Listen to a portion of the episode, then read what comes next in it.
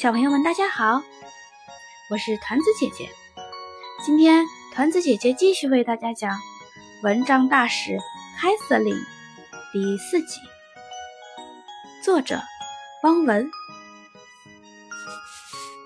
二零零七年四月的一天，电视上播出了一则贝克汉姆为非洲募捐蚊帐的公益广告。他真棒，他应该受到表扬。凯瑟琳这样想。一个星期之后，贝克汉姆收到了一份有趣的手工礼品证书，里面写着：“感谢您为蚊帐事业做出贡献。”这是凯瑟琳为他颁发的。贝克汉姆把这张证书珍藏起来，并把图片放到了个人网站上。二零零七年六月八日。是凯瑟琳最开心的一天。她收到了一封来自加纳的信。村里的孩子们在信里说：“谢谢你给我们的蚊帐。只要蚊帐的叔叔给我们看了你的照片，很美。”这封信给了凯瑟琳极大的鼓舞。她和好朋友们又一起精心制作了上百张证书。给最新一期福布斯富豪榜排行榜上的每个人都寄了一张，向他们募捐。凯瑟琳在其中一张证书上认真的写道：“亲爱的比尔盖茨先生，没有蚊帐，非洲的小孩会因为疟疾死掉。他们需要钱，可是钱在您那儿。”二零零七年。十一月五日，电视里播放了一条新闻：比尔盖茨基金会为只要蚊帐协会捐献三百万美元。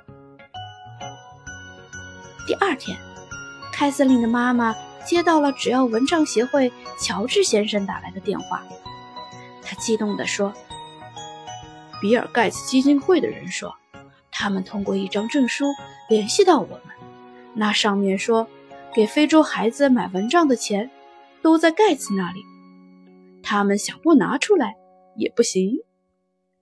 乔治和妈妈都哈哈大笑起来。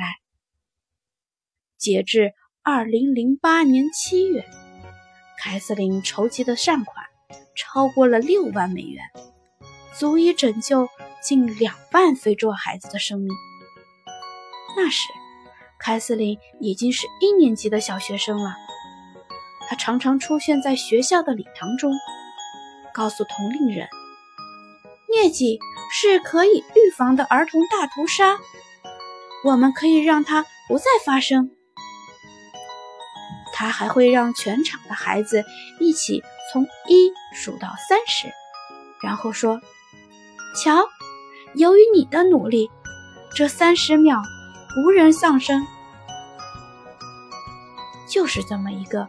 普通而又不普通的小女孩，用一个平常人的力量，改变了残酷的现实，成了拯救生命的英雄。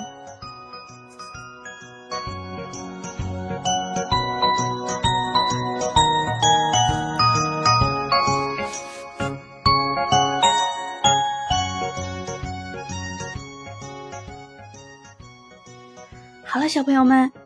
蚊帐大使凯瑟琳的故事就全部讲完了。这个小女孩是不是很厉害呀？